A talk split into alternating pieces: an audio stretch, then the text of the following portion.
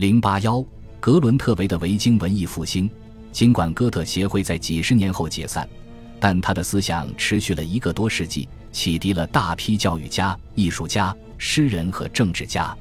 但是，影响更大的是向丹麦的学校体系注入大剂量维京精神的格伦特维的活动，追随者视他为先知。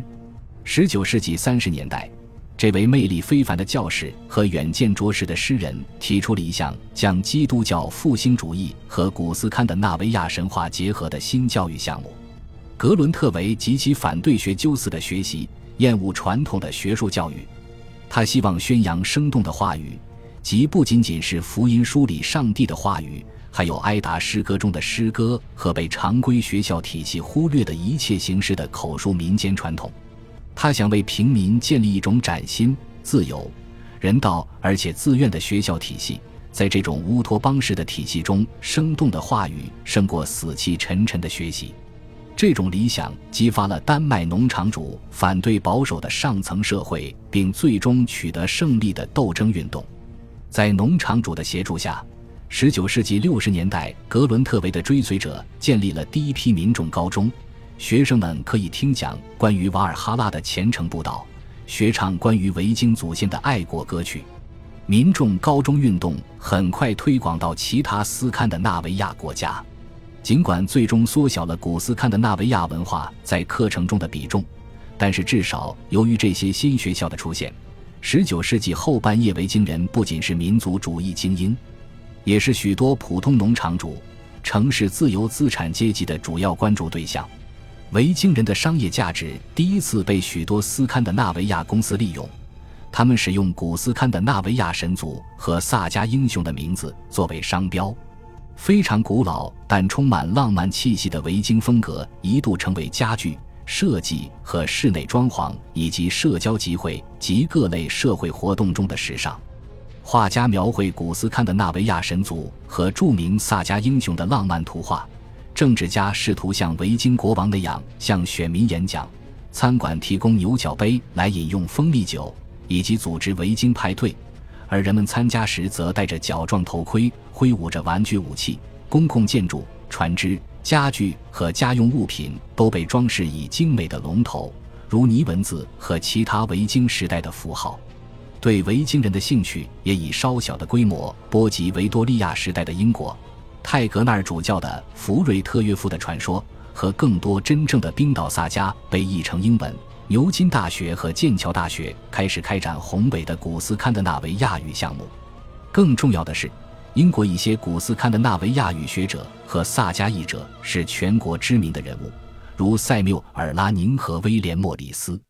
拉宁的兴趣显然和他认为自己是定居在奥克尼的维京人的后裔这个事实有关。另一方面，威廉·莫里斯的热情似乎是从他对维京时代艺术和工艺品更广泛的兴趣发展而来。第三位知名的英国萨迦译者是乔治·维伯达森特。他讨好似的把维京人和维多利亚时代他的同时代人比较，他们同19世纪的英格兰一样，在制造和商业方面比世界上其他所有地方都先进五十年，在铁路方面先进二十年。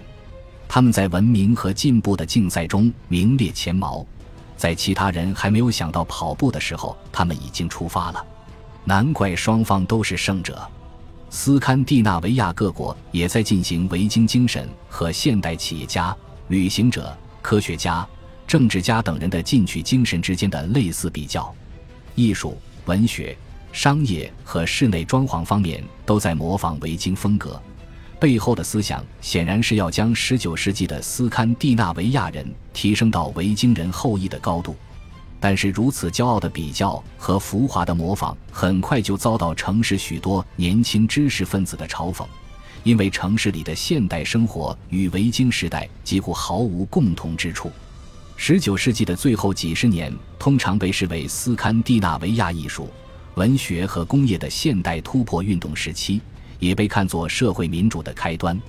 这几十年中，前几代对维京人的激情再次被排斥。有时甚至被激进的学术领袖公开嗤之以鼻，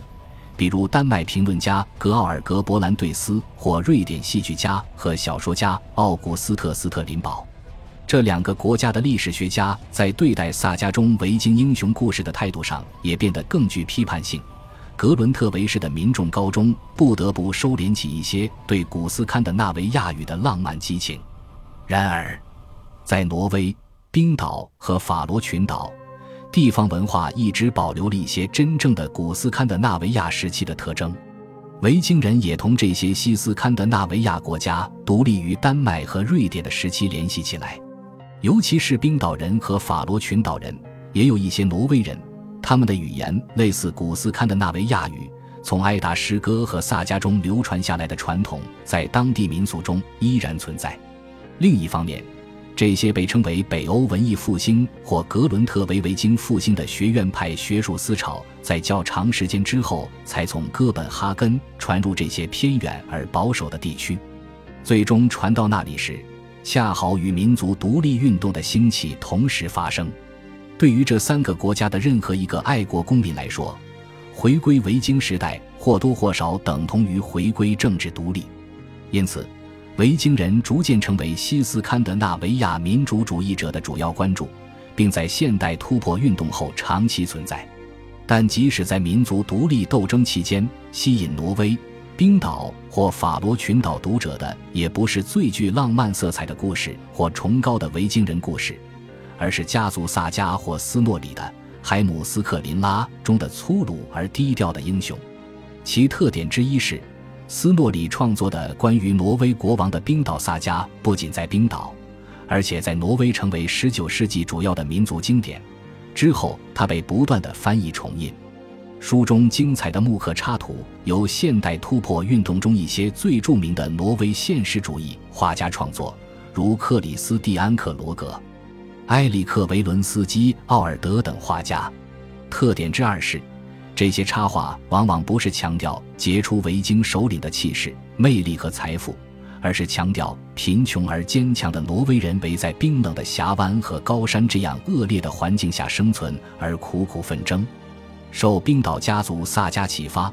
有关维京时代的一些早期故事和剧本中也展现了类似的现实主义精神，如亨利·克伊卜生。比昂斯滕、比昂松、奥古斯特·斯特林堡以及其他一些现代突破运动中的作家，典型的例子就是易卜生的《海尔格兰的海盗》。十九世纪末，人们在奥斯陆湾发现一处大型墓地，并发掘了两艘宏伟的维京船只：一八八零年的科克斯塔德船和一九零四年的奥斯伯格船。由此，挪威人对维京人的兴趣有了极大提高。这些发现不仅本身令人赞叹，船只被发现的盛况在许多方面也引起巨大轰动，而且当时正是挪威为独立而奋斗的最后阶段。挪威在一九零五年取得独立，因此这些船只自然成为珍贵的民族象征，在挪威新首都奥斯陆中心的醒目位置进行展示。恭喜你又听完三集，欢迎点赞留言。关注主播，主页有更多精彩内容。